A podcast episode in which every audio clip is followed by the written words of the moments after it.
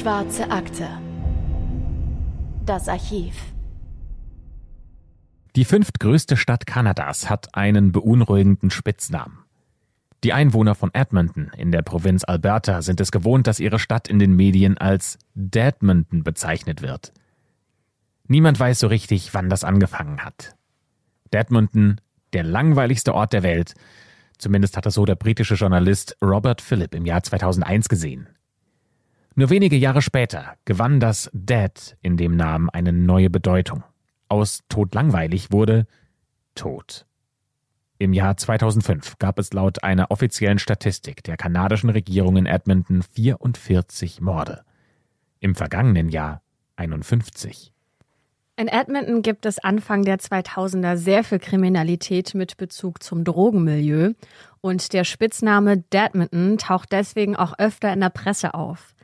Und das gerade in einer Stadt, in der es so scheint, als würden sich alle Leute kennen. Es wohnen zwar um die eine Million Menschen in Edmonton, die verteilen sich aber auf die flächenmäßig sehr große Stadt. Es fühlt sich kleiner an, als es ist, und Edmonton ist laut dem Journalisten Steve zwar nicht das Ende der Welt, aber der Platz, von dem man das Ende der Welt aus gut sehen kann. Und es ist auch der Ort, an dem im Jahr 2008 ein Mann spurlos verschwindet. Und damit begrüßen wir euch zu einer neuen Folge der Schwarzen Akte mit Christopher Bücklein. Hallo und natürlich mit Anne Lugmann. Vom Ende des Jahres 2022 reisen wir jetzt zurück in den Oktober 2008. Im kanadischen Edmonton liegt bereits Schnee und die dicke weiße Decke bleibt hier auch gerne mal monatelang liegen. In der Stadt sind besonders viele Ölfirmen angesiedelt und bei einer dieser Firmen arbeitet auch der 38-jährige John, der von seinen Freunden Johnny genannt wird. Er ist ein ruhiger und zurückhaltender Typ, der sich gut mit Computern auskennt. Und im Sommer fährt er gerne mit seinem Motorrad durch die Gegend und hat engen Kontakt zu seinen Freunden. Genau die haben aber seit Freitag, dem 10. Oktober 2008, gar nichts mehr von Johnny gehört. Und das ist eher untypisch. Denn Johnny ist ein sehr verantwortungsbewusster und verlässlicher Mann, von dem seit Freitag aber nichts mehr zu hören ist. Und seine Freunde wussten, dass er an jenem Abend verabredet war. Eine Frau namens Jen und er wollten essen und ins Kino gehen. Und es sollte ihr erstes gemeinsames Date sein. Die beiden hatten sich über eine Datingseite im Internet kennengelernt. Und die Freunde können Johnny seitdem nicht mehr erreichen. Aber dann bekommen sie schließlich doch eine Mail von ihm oder eigentlich nicht nur eine, denn die Mail geht gleich an mehrere seiner Freunde. Teilweise landet sie auch mehrmals in ihren Postfächern, aber der Text in dieser E-Mail ist immer derselbe. Was bei Johnnys Freunden am Montag, also ein paar Tage nach seinem Date mit Jen im Postfach landet, ist folgendes. 13. Oktober 2008. Hallo Leute. Ich habe eine außergewöhnliche Frau namens Jen getroffen, die mir angeboten hat, mich auf eine tolle, lange tropische Urlaubsreise mitzunehmen. Wir werden in ihrem Winterzuhause in Costa Rica wohnen. Die Telefonnummer folgt bald. Ich werde vor dem 10. Dezember nicht wieder zurück in der Stadt sein, aber ich werde mich regelmäßig per Mail melden. Wir sehen uns um Weihnachten rum. Johnny. Johnny hat also Jen bei seinem Date am Freitag kennengelernt und anscheinend ist Jen ziemlich reich hat ein Ferienhaus in Costa Rica, hat ihre Koffer gepackt und Johnny gleich mal mit in den Urlaub genommen. Auf dem Papier klingt das wie der wahre Traum. Raus aus dem verschneiten Kanada und ab in die Sonne. Und das auch noch umsonst und mit einer tollen Frau, die er datet. Also es klingt ein bisschen zu gut, um wahr zu sein, oder? Das finden auch Johnnys Freunde. Johnnys Bruder sagt in der Doku 48 Hours, dass das die komischste Mail gewesen wäre, die er jemals bekommen hätte. Allerdings ist das ja erstmal kein Verbrechen, mit einer Frau, die man gerade erst kennengelernt hat, auf ihre Kosten in den Urlaub zu fliegen. Und die Geschichte scheint auch zu stimmen. Zumindest steht Johnnys Auto nicht vor seiner Wohnung. Außerdem scheint Johnny so begeistert zu sein, dass er seinen Beziehungsstatus auf Facebook direkt von Single auf in einer Beziehung ändert. Also vielleicht läuft es ja auch einfach wirklich richtig gut zwischen ihm und Jen. Anscheinend läuft es sogar so gut, dass er auch seinen Job direkt mal an den Nagel hängt. Denn bei der Ölfirma, in der er arbeitet, da kommt eine ähnliche Mail an. Allerdings steht in der nur, ich kündige. Johnnys Freunde sind sich aber sicher, das ist so gar nicht der Johnny, den sie kennen. Das passt alles überhaupt nicht zu diesem Mann, der Entscheidungen nicht einfach vom Zaun bricht. Und in der Doku, die heißt True Crime Daily, da erzählt einer seiner Freunde, dass sich Johnny normalerweise mehrmals täglich bei ihm meldet. Sie schreiben sich Mails, aber seit jenem Freitag herrscht Funkstille und das passt alles nicht zu Johnny. Trotzdem ist es ja kein Verbrechen, einfach so zu verschwinden, vor allem weil Johnny ja auch erwachsen ist, der kann ja tun und machen, was er will. Aber als äh, diese Mails auftauchen, die von dem Vermissten stammen sollen, da sind alle schon skeptisch. Johnnys Freunde suchen auf einer Wache nach Hilfe. Aber ein Detective, der fasst es in einer Doku von NBC News ziemlich krass zusammen. Der sagt, wir gehen normalerweise nicht an vermissten Fälle ran. Wir kommen nur dann, wenn du tot bist. Das heißt, in Edmonton hat die Polizei alle Hände voll damit zu tun, Todesfälle aufzuklären. Und die haben gar keine Zeit, sich mit jemandem zu beschäftigen, der anscheinend freiwillig Urlaub mit einer hübschen Frau in Costa Rica macht. Die Polizei ermittelt also nicht. Aber Johnnys Freunde wollen nicht aufgeben. Einer von ihnen hat ein geöffnetes Fenster in Johnnys Wohnung gesehen, durch das sie einsteigen wollen. Sie planen sich bei ihrem Freund mal umzusehen, vielleicht finden sie ja was Verdächtiges. Es ist Freitag, der 17. Oktober 2008. Exakt eine Woche nachdem Johnnys Freunde und Familie, abgesehen von diesen merkwürdigen Mails, zuletzt etwas von ihm gehört haben. Die Freunde steigen durch das offene Fenster in seine Wohnung und sehen sich um. Und hier wirkt erstmal alles wie immer. Und genau das kommt ihnen aber verdächtig vor. Denn Johnny hat gar keinen Koffer gepackt. Und wer fährt denn ohne eigene Sachen in den Urlaub? Und wer lässt in der Küche dreckiges Geschirr liegen und das Fenster halb geöffnet, so als ob man eigentlich nur mal kurz draußen unterwegs ist und gleich wieder zurückkommen möchte? Mittlerweile hat auch Johnnys Arbeitsstelle eine Mail an ihn geschickt, um zu fragen, an welche Adresse sie denn seinen letzten Gehaltscheck schicken sollen. Aber darauf gab es bisher keine Antwort. Und dann finden Johnnys Freunde in der Wohnung noch was, das eine lange Reise mit dem Flugzeug eigentlich unmöglich macht, nämlich seinen Reisepass. Also fassen wir mal ganz kurz zusammen.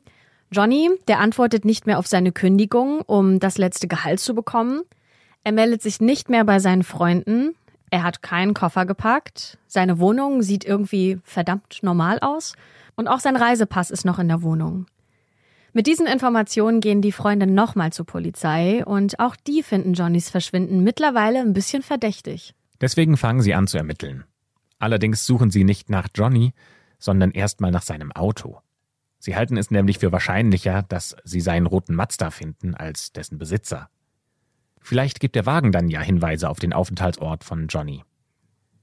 Da die Ermittler immer noch nicht ausschließen können, dass die komischen Mails trotzdem echt sind und äh, Johnny sie tatsächlich geschrieben hat, klappern sie erstmal die Parkplätze rund um den Flughafen ab. Aber auf den Parkdecks steht kein roter Mazda mit dem passenden Kennzeichen. Die Polizei sieht sich nochmal in Johnnys Wohnung um. Dort fehlen außer Johnny auch sein Portemonnaie und sein Schlüssel, aber sonst sind all seine Sachen da. Das ist schon komisch, aber es hat schon durchaus merkwürdigere Dinge gegeben. Das sagt auch Detective Clark später in einer Doku. Vielleicht ist ja Johnny freiwillig verschwunden. Oder einfach nur untergetaucht? Neben den Parkplätzen am Flughafen fragen die Ermittelnden auch bei den Airlines direkt nach und lassen sich dort Passagierlisten geben. Aber Johnny steht auf keiner dieser Listen.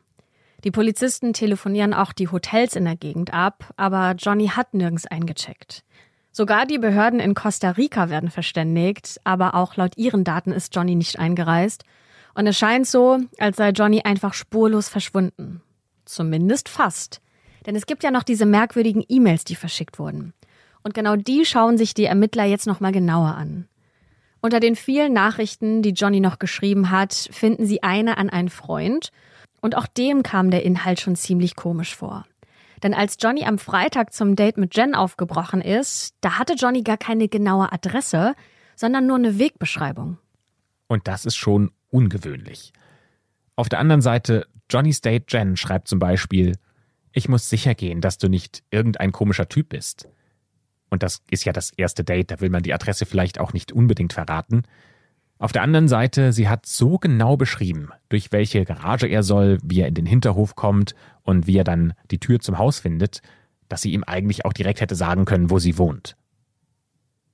Johnny selbst scheint das Ganze auch nicht so geheuer zu sein, denn er hat diese Nachricht an seinen Freund weitergeleitet, der ihm dann gesagt hat, dass Johnny ihm unbedingt schreiben solle, wenn er angekommen ist. Und dass er ihm die Adresse schicken soll. Beides hat Johnny nicht gemacht. Und so hat die Polizei jetzt keine Adresse, aber zumindest schon mal eine Beschreibung dessen, wo Johnny hinkommen soll. Und äh, deswegen setzen sich die Beamten einfach mal ins Auto und folgen dieser Wegbeschreibung.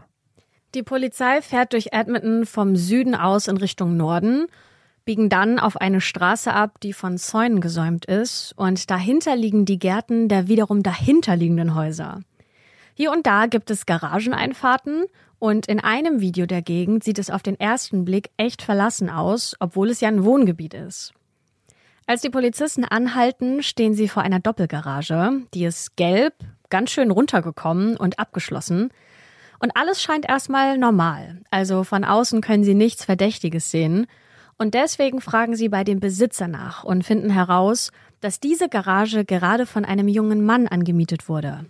Und zwar von dem 29-jährigen Mark. Mark ist Vater einer jungen Tochter und nutzt die Garage für seine Projekte als Filmemacher. Als sich die Polizei bei ihm meldet, da kommt er auch sofort vorbei und er hat auch nichts dagegen, dass sich die Beamten mal umschauen. Von Johnny und einem roten Mazda wisse er allerdings nichts. Aber als er das Garagentor öffnet, da staunt die Polizei nicht schlecht. Denn das, was da in der Garage rumliegt, das wirft doch einige Fragen auf. Vor allem ein paar dunkle Flecken, die aussehen wie Blut und ziemlich viele Putzmittel. Aber Mark winkt ab. Er sagt, er und seine Kollegen hätten die Garage als Set für einen seiner Kurzfilme genutzt und deswegen hätten sie vor ein paar Wochen eine Menge Kunstblut in der Garage verteilt. Und als Beweis sagt er, schaut mal hier, hier liegen auch noch andere Requisiten, die sind für einen anderen Horrorfilm, den ich drehen will. Die Polizei überprüft das. Und sie glauben, dass diese Geschichte stimmt. Zumindest kann Mark glaubhaft machen, dass er Filmemacher ist. Sogar die Nachbarn wüssten Bescheid, dass er nebenan mit Freunden diesen Film dreht und dass es auch mal lauter werden kann. Auf dem Papier ist Mark ein unauffälliger Kerl, der hat sich bisher noch nichts zu Schulden kommen lassen und ist nicht polizeibekannt. Er beantwortet auf der Polizeiwache auch einige Fragen und wird dabei gefilmt und auch das wirkt unauffällig. Auch als Detective Clark sich die Aufnahmen später anschaut, findet er nichts. Mark wirkt offen, hilfsbereit, nett, also da gibt es gar nichts, was man ihm ankreiden könnte. Für die Polizei ist das alles auf jeden Fall ein großes Rätsel und Johnny ist kein typischer Vermisstenfall. Die Beamten wissen nicht mal, ob hier wirklich ein Verbrechen passiert ist. Denn den einzigen Hinweis, den sie haben, ist diese Wegbeschreibung zu der gelben Doppelgarage. Und weil das die einzige Spur zu Johnny ist, beschließen die Polizisten dort nochmal anzusetzen und verabreden sich mit dem Mieter Mark vor Ort. Der hat zugesagt, dass sich die Polizei da nochmal umsehen darf. Denn einen Durchsuchungsbefehl haben sie wegen mangelnder B- und Hinweise natürlich noch nicht bekommen. Ein Streifenpolizist trifft Mark und kurz darauf klingelt bei Detective Clark das Telefon. Am anderen Ende ist dieser Streifenpolizist, der bei Mark in der Garage steht. Denn der Typ habe ihm gerade eine Geschichte erzählt, die müsse der Detective unbedingt selbst mit eigenen Ohren hören. Ja, und dann erzählt Mark einfach so nebenbei, dass er vor kurzem einen roten Mazda gekauft hätte. Mark weiß nicht, ob das was mit dem Fall zu tun hat, aber er sagt, er hätte diesen Mazda von einem Typen bekommen, der Johnny ziemlich ähnlich sieht. Und daraufhin lädt Detective Clark Mark nochmal auf die Polizeiwache ein. Wer ist denn dieser Typ wirklich? Ja, fest steht erstmal nur, der ist ein Filmemacher. Der hat sich in Edmonton sogar einen Namen gemacht mit einem Star Wars Fanfilm. Und auch in etlichen Internetforen kennt man seine Arbeit. Und jetzt arbeitet er an einem Teaser für einen Horrorfilm und er will ein klassisches Crowdfunding machen. Er stellt einen Teaser ins Internet, er sagt, was seine Idee ist und er möchte so viele Investoren finden, dass er den Film in voller Länge produzieren kann. Das heißt, seine Filmfirma, die ist echt. Seine Projekte auch. Auf dem Papier ist er ein normaler Typ, er ist intelligent, er arbeitet hart, er hat eine nette Frau und eine junge Tochter. Detective Clark befragt Mark jetzt selbst. Es ist Samstagabend, 22.30 Uhr. Und seit Johnnys vermeintlichem Verschwinden ist eine Woche vergangen. Mark ist freiwillig auf der Wache und bleibt insgesamt mehrere Stunden dort, bis in die frühen Morgenstunden des Sonntags. Und diese Befragung wird auch gefilmt. Auf dem Videomaterial kann man sehen, wie Mark auf der linken Seite eines kleinen Sofas sitzt und neben ihm steht ein Beistelltisch. An der Wand dahinter hängt ein eingerahmtes Bild und Detective Clark sitzt ihm gegenüber. Mark ist wie bei der ersten Befragung auch schon sehr nett, offen und auch überhaupt nicht nervös oder auffällig. Der sitzt teilweise zurückgelehnt da, die Arme hinter sich auf der Sofalehne abgelegt. Und Detective Clark fragt ihn nach der Geschichte mit diesem roten Mazda. Und Mark erzählt, was ihm am Mittwoch, den 15. Oktober 2008, angeblich passiert sei. Mark erzählt, dass er an einer Tankstelle unweit von der Garage einen Mann getroffen hätte, der an der Fahrerseite seines Wagens geklopft hätte. Und dieser Mann hätte ihn gefragt, ob er ein Auto kaufen will. Und die Geschichte, die ihm der Mann erzählt hat, die klingt abenteuerlich. Der Typ hätte ihm gesagt, er hätte jetzt was mit einer reichen Lady angefangen und die würde ihm sogar ein neues Auto kaufen, deswegen muss er jetzt sein altes loswerden. Zwar hätte Mark gar kein Geld dabei gehabt, aber der Mann wäre so hartnäckig gewesen und hätte gefragt, was er denn so bei sich hätte. Naja, und dann hat Mark alles zusammengekramt und kommt auf 40 Dollar. Und für diese 40 Dollar hat der Typ ihm wohl die Schlüssel von dem Auto gegeben und den Wagen vor seine Haustür abgestellt. Ein Auto für 40 Dollar. Guter Deal. Extrem guter Deal. Wahrscheinlich ist dieses Auto um die 20.000 wert und äh, die Geschichte klingt unglaublich. Vor allem für die Polizei. Die hält die Geschichte für totalen Blödsinn. Fakt ist aber, dass die Polizei vor dem Haus des Freundes von Mark einen roten Mazda findet. Und es ist sofort klar, dieses Auto gehört zu Johnny. Und was auch damit klar ist, ist, es gibt eine Verbindung zwischen Mark und Johnny. Ja, aber mehr als das haben die Polizisten noch nicht. Und das weiß Detective Clark auch, der später in einer Doku seine Strategie in dem Verhör von Mark auch erklärt. Er versucht ihn nämlich in Sicherheit zu wiegen und spricht mit ihm über seine Rolle als Vater, über seine Tochter, seine Frau, über Star Wars, die Filme, die er dreht und diese Geschichte mit dem Auto. Und mittlerweile ist es fast vier Uhr morgens, als er aus dem Zimmer geht. Mark wiederum bleibt zurück und greift nach seinem Handy, denn er möchte mit seiner Frau sprechen. Er ist ruhig und erklärt ihr, dass er versuche zu helfen und nur noch ein paar Fragen beantworten müsste.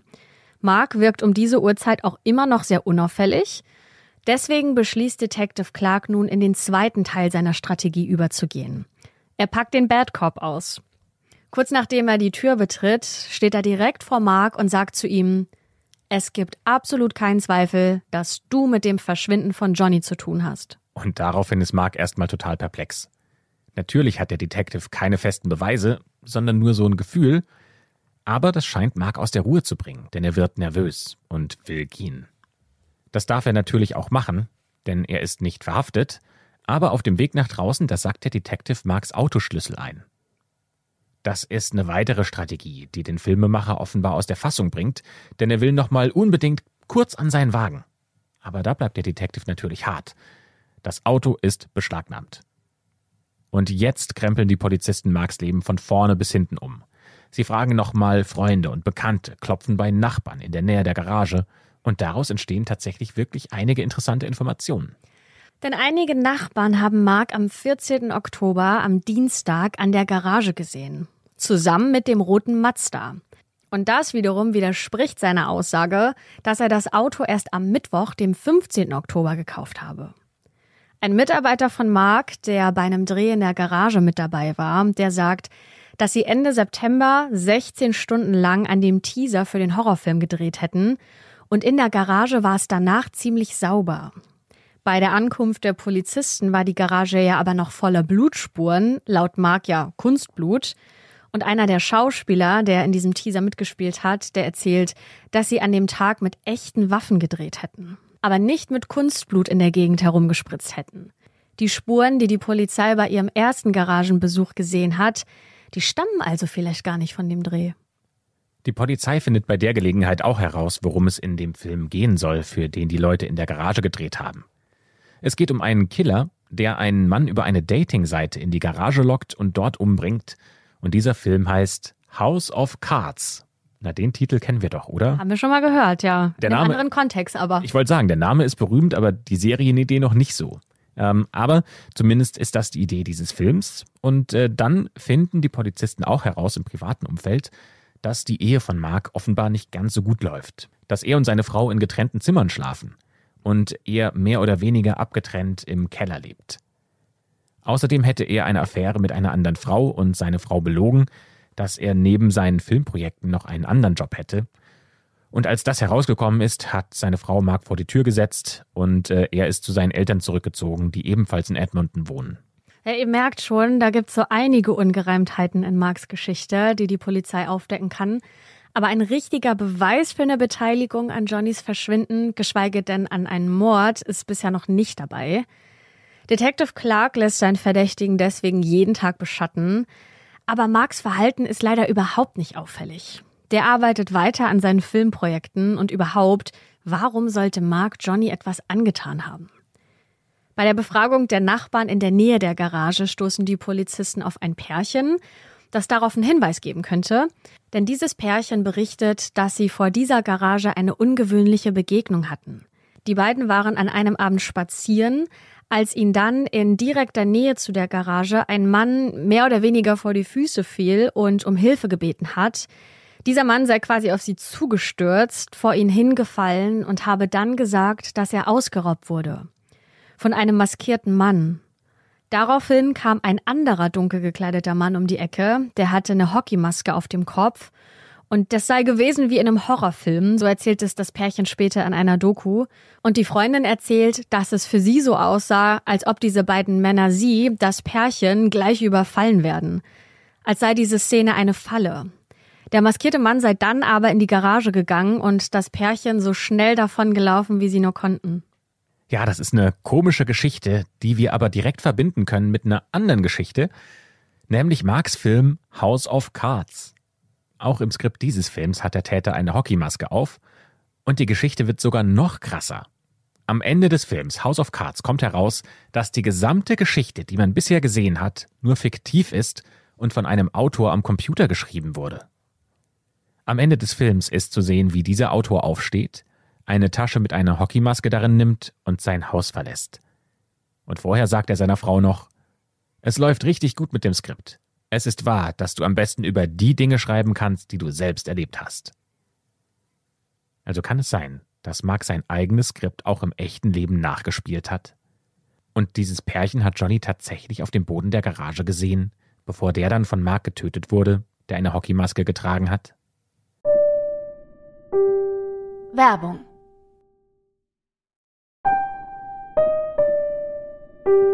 Werbung Ende. Die Polizei checkt natürlich, wann das Pärchen an diesem Abend spazieren war. Aber es war nicht Freitag, der 10. Oktober 2008, sondern schon der 3. Oktober, also eine Woche zuvor. Ja, was hat das denn jetzt wieder zu bedeuten? Ja, bevor wir uns darüber den Kopf zerbrechen, gibt es die Ergebnisse der Autountersuchung von Marks Auto, den er ja angeblich von Johnny für 40 kanadische Dollar abgekauft hat. Den hat die Polizei ja nach seiner zweiten Befragung einkassiert. Und als sie das auswerten, was sie in dem Auto finden, da tut sich selbst für die erfahrensten Polizisten ein richtig tiefer Abgrund auf. Es ist der 21. Oktober 2008, mittlerweile 16 Tage nach Johnnys verabredetem Date mit Jen. Und ich fasse nochmal kurz zusammen, was seitdem passiert ist.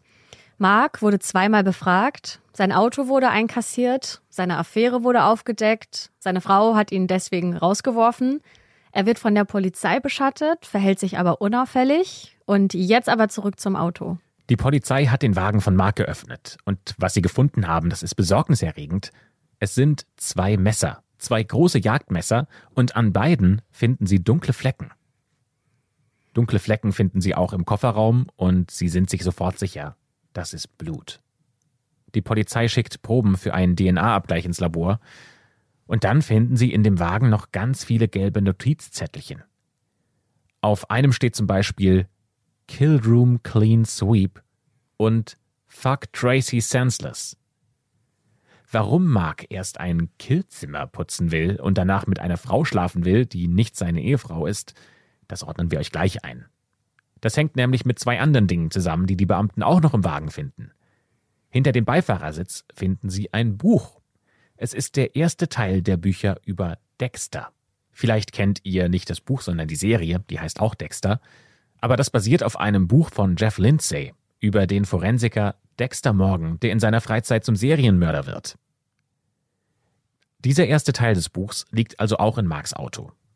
Und im Kofferraum finden Sie noch was, was interessant ist, nämlich einen Laptop. Und auf diesem Laptop finden Sie Blutspritzer.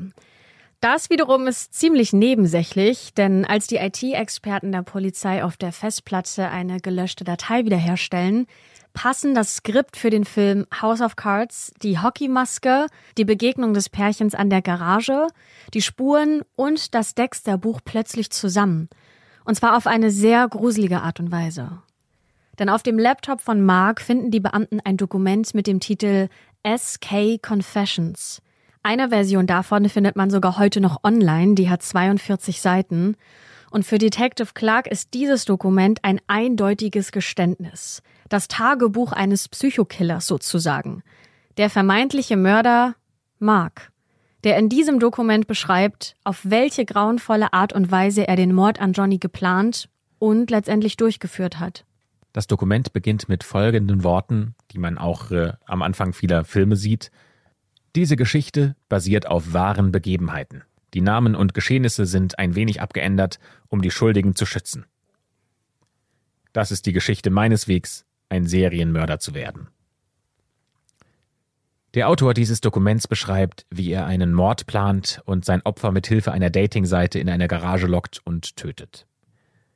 Er erzählt von einem missglückten ersten Versuch und dann berichtet er in einer schon fast ekelhaft detaillierten Art und Weise von einem zweiten Versuch und davon, wie er einen Menschen umbringt, die Leiche im Anschluss zerstückelt und die Überreste entsorgt.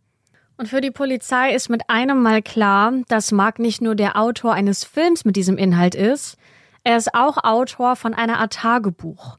Und er muss der Mörder von Johnny sein. Auf diesen Seiten hat er seinen Plan, seine Motivation und seine Gefühle festgehalten.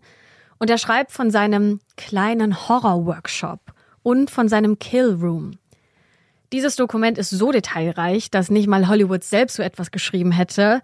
Das ist so krank, dass die Polizei sich auch fragt und diskutiert, ob das, was da drin steht, wirklich real sein kann, ob das wirklich so passiert ist oder ob es doch reine Fiktion ist. Wie auch in der Serie Dexter. Zu dem Forensiker, der bei der Polizei arbeitet und im privaten Leben als Serienkiller Menschen in seinem Killroom umbringt, gibt es tatsächlich einige Parallelen. Deswegen stellen sie sich die Frage, ob das SK Confessions Dokument echt oder nur ein Skript ist. Um das herauszufinden, durchsucht die Polizei die Garage als möglichen Tatort. Jetzt haben sie genug Material für einen Durchsuchungsbefehl. Und für die Polizisten, die in der Garage von Mark stehen, ist sofort klar, die Requisiten hier, die gehören nicht zu einem Filmset. Hier ist alles echt. Ein forensisches Team filmt, fotografiert und analysiert jeden einzelnen Bereich der Garage. Auf den Fotos sieht man, die Fenster sind mit Plastik verhangen, es gibt einen großen Tisch, der am Rande der Garage steht, die Garage ist voll mit Putzmittel, sie finden einen Koffer mit einem Haufen Jagdmesser, und das ist ein professionelles Set mit riesigen Klingen, die eigentlich dafür genutzt werden, ein Tier komplett zu zerlegen.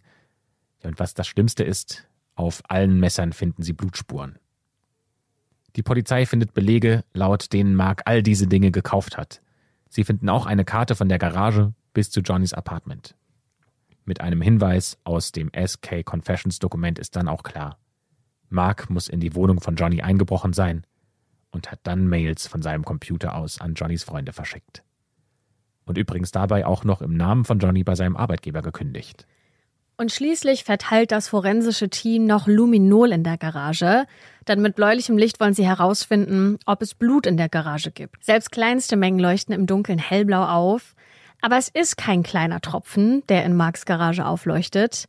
Auf dem Boden leuchtet eine Fläche, die fast so groß wie der Tisch selbst ist, auf dem ebenfalls Blut nachgewiesen wird.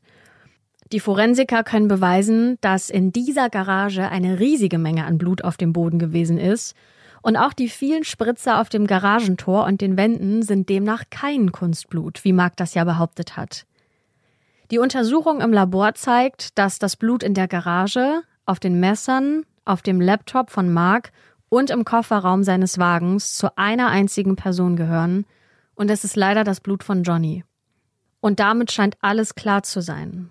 Die Polizisten, die Mark beschatten, die planen jetzt einen Zugriff und nehmen Mark am 31. Oktober 2008 fest. An Halloween. Es gibt nur ein Problem. Die Polizei weiß nicht, ob das, was in diesem Dokument steht, wirklich wahr ist. Es gibt ja auch gar keine Leiche. Und welches Motiv hat denn Mark?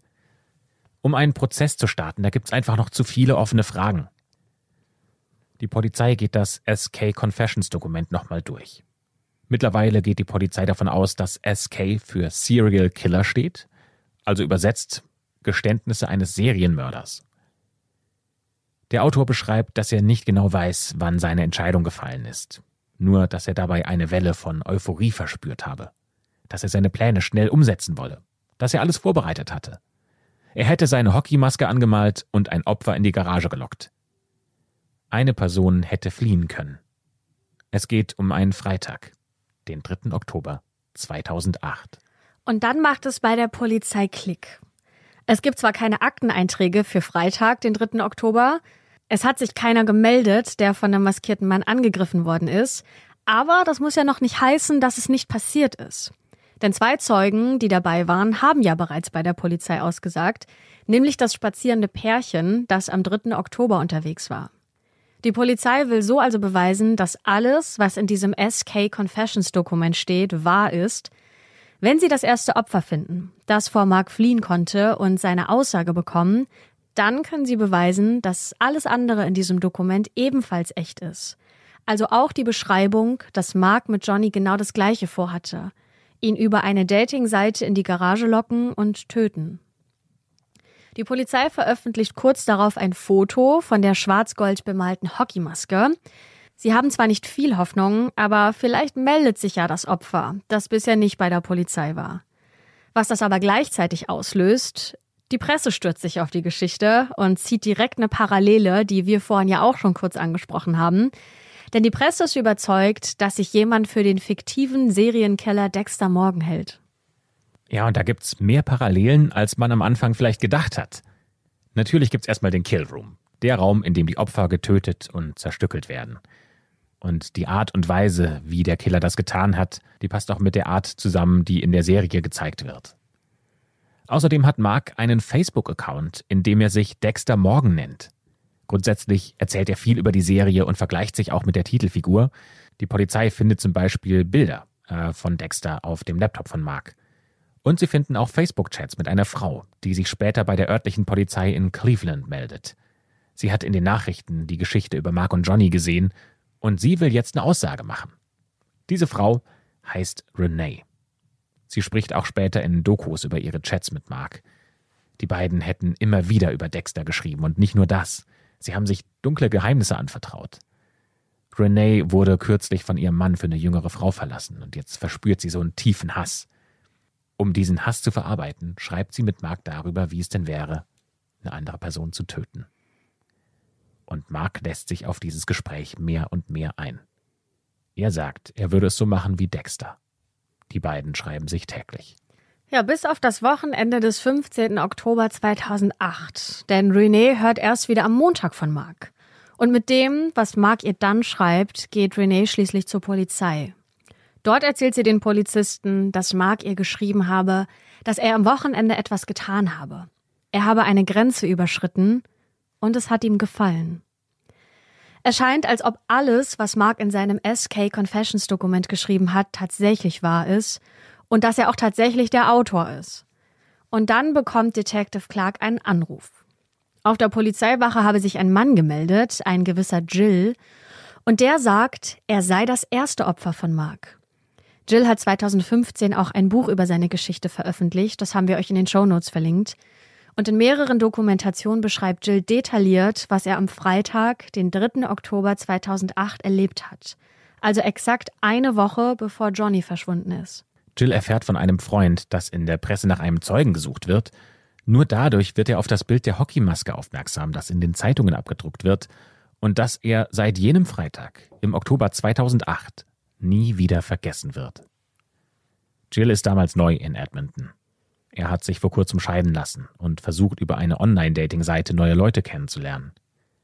Er stößt auf das Profil einer gewissen China. Das Bild von China ist attraktiv, es ist eine blonde Frau, die sehr offen ist und Pläne für den 3. Oktober mit ihm macht. Aber sie schickt ihm keine Adresse, wo er sie gegen 19 Uhr am Abend abholen soll, sondern nur eine ziemlich lange Wegbeschreibung. Es ist genau das gleiche, was auch Johnny passiert ist. Jill erzählt der Polizei seine Geschichte im selben Zimmer, in dem auch Mark befragt wurde. Er sitzt aber nicht auf dem kleinen Sofa, sondern er steht davor, gestikuliert und erzählt jedes Detail, vorwärts, rückwärts und dann nochmal. Und der Detective ist sich sicher, dieser Mann sagt die Wahrheit und er kennt Details, die sonst niemand wissen könnte. Diese Geschichte, die ist schwer zu ertragen. Also wenn ihr jetzt keine Beschreibungen von Gewalt hören wollt, dann spult doch bitte ein paar Minuten vor. Jill könne vor einer Garage parken. Durch die solle er dann in den Hinterhof eines Hauses gehen und da klopfen. So zumindest steht es in der Wegbeschreibung, die er von China bekommt. Er fährt also los, er ist schon spät dran und beeilt sich, parkt dann vor der gelben Doppelgarage und steigt aus. Das Tor ist ein bisschen hochgefahren, also duckt er sich und schlüpft rein in die dunkle Garage, wartet einen kurzen Moment, bis sich die Augen an das dämmerige Licht gewöhnt haben und sucht nach der Tür, um dann in den Hinterhof zu kommen. Seine Finger streifen kaum die Klinke, als jemand von hinten auf ihn zustürmt. Er spürt einen stechenden Schmerz im Rücken und im Nacken. Als sich Jill umsieht, blickt er in die schwarz-goldene Hockeymaske. Der Mann hinter ihm hat einen Elektroschocker in der Hand und setzt ihn immer wieder ein. Jill versucht sich zu wehren, als der Angreifer eine Pistole hervorholt und sie ihm ins Gesicht hält. Der Mann befiehlt Jill, sich auf den Boden zu knien, die Arme hinter den Rücken zu nehmen und die Augen zu schließen. Kurz darauf wird ihm Paketband über die Augen geklebt. Jill erzählt auch in der Doku, ich hatte Tränen in den Augen. Mein Leben zog an mir vorbei. Niemand wusste, wo ich bin, und niemand würde mich je wiedersehen. Als er dann ein klirrendes Geräusch hört, da glaubt er, dass der Mann seinen Gürtel und seine Hose ausziehen will, um ihn zu missbrauchen. Jill springt auf und reißt sich das Band von den Augen und erzählt später, dass er in dem Moment lieber gestorben wäre. Er will kämpfend untergehen. Er brüllt seinen Angreifer an und greift nach der Pistole, und dieser Moment sei der beste seines Lebens gewesen. Denn Jill merkt, dass die Pistole nur aus Plastik ist. Sie ist fake. Die beiden Männer kämpfen in der Garage. Der Angreifer packt Jill an seiner Jacke und zieht ihn zu sich heran. In diesem Moment schlüpft Jill aus seiner Jacke heraus, rollt unter dem offenen Garagentor durch nach draußen und will wegrennen. Aber seine Füße bewegen sich nicht mehr. Das sind jetzt Nachwirkungen des Elektroschocks, die seine Muskeln versagen lassen. Und Jill fällt vor der Garage einfach um. Er fühlt sich so schwach und versucht sich noch irgendwie mit seinen Händen vorwärts zu ziehen. Er krabbelt von der Garage weg, aber dann greifen ihn plötzlich kräftige Hände von hinten an den Beinen und ziehen ihn mit einem Ruck zurück. Der Angreifer schleift ihn wieder in die Garage. Nur mit letzter Kraft schafft es Gilles, sich aufzurappeln und davonzulaufen, nur ein paar Meter weg aus der Garage, und bricht vor einem spazierenden Pärchen zusammen, das da gerade entlangläuft. Er bittet sie um Hilfe, und er sagt, jemand will ihn ausrauben. In diesem Moment kommt der Mann mit der Hockeymaske aus der Garage und tut laut Jill so, als wären die beiden alte Freunde. Der sagt sowas wie Hey Frank oder Hey Friend. Dann scheint er aber doch unsicher zu werden und geht zurück in die Garage. Das Pärchen rennt ja wie gesagt so schnell es kann davon und Jill schafft es in sein Auto und fährt ebenfalls so schnell weg, wie er nur kann. Zu Hause will er Informationen sammeln, die Chats auf der Dating-Seite kopieren und mit dem dann zur Polizei gehen. Aber das Profil ist schon gelöscht und damit alle Nachrichten weg. Jill sagt, dass er sich geschämt habe, dass ihm so etwas passiert ist, und zwar durch eine Dating-Seite, Deswegen habe er dann letztendlich auch nicht die Polizei verständigt. Er war damals überzeugt, dass das ein Raubversuch war, und erst als er die Geschichte in der Presse liest, da begreift er, dass er hätte sterben sollen und meldet sich bei der Polizei. Alles, was er erzählt, stimmt eins zu eins mit dem überein, was in dem Dokument SK Confessions steht. Und damit ist für die Polizei bewiesen, dass alles wahr ist und die Seiten somit eine Art Tagebuch von Mark sind. Aber es fehlt immer noch was, um einen reibungslosen Prozess gegen Mark zu garantieren. Und das ist Johnnys Leiche. In dem Dokument steht lediglich, dass die Überreste in einen Gully geworfen wurden, aber davon gibt's in Edmonton Hunderte. Die Polizei will nicht nur für den Prozess gegen Mark die Überreste von Johnny finden, sie wollen auch der Familie die Möglichkeit geben, Johnny zu beerdigen. Während Mark in Haft sitzt und auf seinen Prozess wartet, durchsucht die Polizei in der Gegend um die Garage die Abwasserkanäle allerdings ohne Erfolg. Sie versuchen sogar mit Mark im Auto durch die Gegend zu fahren und ihn dazu zu bringen, von dem Ablageort zu erzählen. Da gibt's sogar Videos von. Aber Mark lehnt an der Garage, in der er Johnny umgebracht und zerstückelt haben soll, und starrt einfach nur geradeaus. Der wirkt völlig unbeteiligt und vor allem so, als ob er gar keine Reue spüren würde. Und dann vergeht einige Zeit. Mark sitzt seit seiner Festnahme Ende Oktober in Haft und die Polizei durchkämmt immer wieder die Gegend, findet aber keine Leichenteile in einem Gully. Und dann wird schließlich ein Termin für den Prozess gegen Mark verkündet. Das Verfahren gegen ihn soll im März 2011 starten. Mittlerweile ist es Sommer 2010. Johnnys Verschwinden und Mord ist also anderthalb Jahre her. Und an einem Tag im Sommer 2010 klingelt bei Detective Clark wieder das Telefon. Am anderen Ende ist das Gefängnis, in dem Mark auf seinen Prozess wartet. Und der Filmemacher habe den Ermittlern was Wichtiges mitzuteilen. Mark übergibt der Polizei einen Zettel. Es ist der Ausdruck eines Ausschnitts von Google Maps von Edmonton. Dieser Ausschnitt zeigt eine Gegend unweit seines Elternhauses und darunter steht Ort der Überreste. Das ist eine Wegbeschreibung und die Unterschrift von Mark. Die Polizei fährt zu dem Gully, der auf dem Papier beschrieben wird, und findet in der Tiefe tatsächlich die Überreste von Johnny. Die Obduktion und die Informationen aus dem SK Confessions Dokument zeigen übereinstimmend, dass Johnny erst mit einem schweren Metallrohr auf den Kopf geschlagen wurde, dann wurde er erstochen und schließlich zerstückelt. Aber warum verrät Mark der Polizei gerade jetzt, wo sie Johnnys Überreste finden können?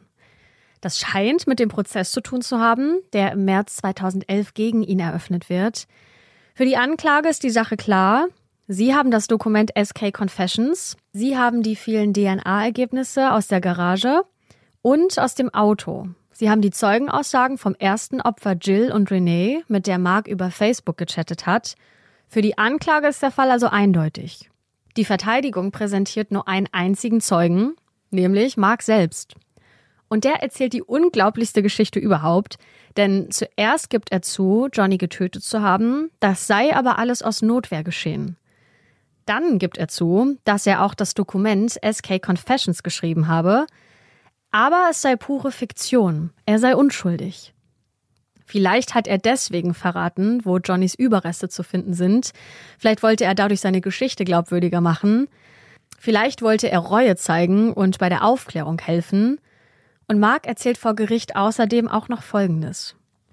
Er sagt, dass die ganze Geschichte eine Werbeidee gewesen wäre und die wäre nur aus dem Ruder gelaufen. Sein Plan war, dass er Leute verängstigen wollte um so seinen Film zu pushen. Denn er sagt, wenn jetzt sein Film rauskommt und die Leute nach der Geschichte suchen und herausfinden, dass es tatsächlich die Angriffe dieses Hockeymaskentypens gibt, dann wäre das eine Art lokale Legende und jeder würde darüber sprechen. Also eine Art groteskes Guerilla-Marketing. Bei Gilles wäre genauso alles abgelaufen, wie er das geplant hatte. Gilles hat überlebt, er hat einen Schreck bekommen, die Legende wird weitererzählt, aber alles wäre ganz harmlos. Aber bei Johnny wäre das anders gewesen. Johnny hat den Spaß nicht verstanden und wäre auf ihn losgegangen. Ja, und dann hätte Mark sich halt gewehrt und Johnny wäre gestorben. Es war also Notwehr und alles war Johnnys Schuld. Für seine Freunde und Familie war das bestimmt total hart, diese Geschichte aus dem Munde des vermeintlichen Mörders zu hören. Und Marks Geschichte passt in keinster Weise mit den ganzen Beweisen zusammen, die die Anklage der Jury präsentiert. Es wird auch aus diesem SK Confessions Dokument vorgelesen, jedes einzelne grausame Detail, und die Jury berät anschließend fünf Stunden lang. Dann spricht sie Mark im April 2011 des Mordes schuldig. Er muss lebenslang ins Gefängnis und während des Prozesses ist die Geschichte überall in den Medien vertreten, denn Mark wird mit der fiktiven Figur Dexter Morgan verglichen und immer wieder der Dexter-Killer genannt. Das geht sogar so weit, dass der Schauspieler, der Dexter gespielt hat, Michael C. Hall, in einem Radiointerview im Jahr 2012 auf Mark angesprochen wird. Und äh, er wird natürlich gefragt, glaubst du, dass die Serie dazu geführt hat, dass es jemanden gibt, der dir nacheifern wollte? Seine Antwort war, dass er das absolut nicht glaubt. Die Serie Dexter hätte Serienkiller nicht äh, verherrlicht, sondern er hat gesagt, ich hoffe, dass die Begeisterung der Leute nicht nur von einer Art Fetisch mit Mordszenen herrührt, ich würde nicht mit Dexter aufhören, wenn jemand nur deswegen von der Serie fasziniert wäre. Ich versuche mir zu sagen, dass sie das auf einem oder den anderen Weg trotzdem gemacht hätten. Aber es scheint, dass Dexter irgendwas damit zu tun hatte. Und das ist erschreckend. Mark ist heute 43 Jahre alt und sitzt noch immer im Gefängnis. Er durfte 2003 sogar einen Fernseher kaufen und hat jede einzelne verpasste Folge Dexter aufgeholt und angeschaut. Eine Frage hat er während des Prozesses und auch seitdem aber nicht beantwortet, nämlich die Frage, warum Johnny sterben musste. Ein Journalist, der auch ein Buch über diesen Fall geschrieben hat, hat mit Mark gesprochen und von ihm mehr als 30 Briefe aus dem Gefängnis bekommen. Und in einem dieser Briefe schreibt Mark, es scheint, dass ich auf dieser Welt einzigartig bin. Es gibt keinen Schlüssel, keinen Grund. Detective Clark glaubt, dass Mark unbedingt wissen wollte, wie es ist, einen Menschen zu töten. Er hat darüber geschrieben, einen Film darüber gedreht und wollte es schließlich selbst erleben. Wie schon in dem Skript von Marks Film House of Cards steht, der beste Weg, um erfolgreich zu sein, ist darüber zu schreiben, was du kennst. Vermutlich war Mark sogar auf dem direkten Weg zum Serienkiller. In seiner Wohnung hat die Polizei einen Wandkalender gefunden und für den 3. und 10. Oktober, die beiden Freitage, an denen er versucht hat zu töten, Jill und Johnny, da steht eine Notiz auf dem Kalender. Mark Termin 19 Uhr abends. Es gibt zwei weitere Notizen. Am 17. und 24. Oktober. Die Freitage nach dem Mord an Johnny. Man kann also nur vermuten, weiß es aber nicht genau, dass wenn Mark nicht gefasst worden wäre, er wahrscheinlich immer weiter gemordet hätte. Und zwar jede Woche einmal. Jeden Freitag um 19 Uhr. Und damit endet die letzte Folge im Jahr 2022 der Schwarzen Akte, die wir jetzt schließen. Äh, wir blicken auf ein sehr aufregendes Jahr zurück, glaube ich, kann man sagen. Auf äh, viele Folgen, auf viele Fälle. Und wir würden uns natürlich riesig freuen, wenn ihr nächsten Dienstag im neuen Jahr 2023 wieder mit dabei seid. Deswegen bleibt uns nur noch zu sagen, habt einen guten Rutsch ins neue Jahr und dann freuen wir uns, wenn ihr 2023 wieder mit dabei seid in der schwarzen Akte.